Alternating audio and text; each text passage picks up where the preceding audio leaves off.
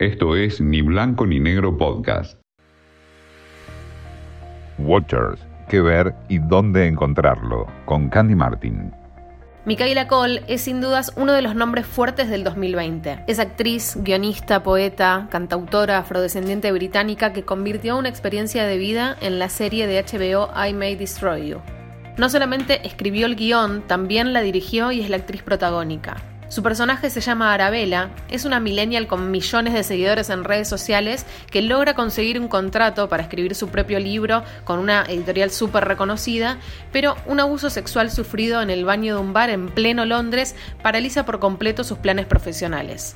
La violencia contra las mujeres vuelve a ser un tema en pantalla con esta serie. La diferencia quizás radica en que el drama asoma en pequeñas dosis y no es justamente la victimización la que moviliza a la protagonista para poder ir a fondo y entender qué ocurrió y quién abusó de ella estando inconsciente.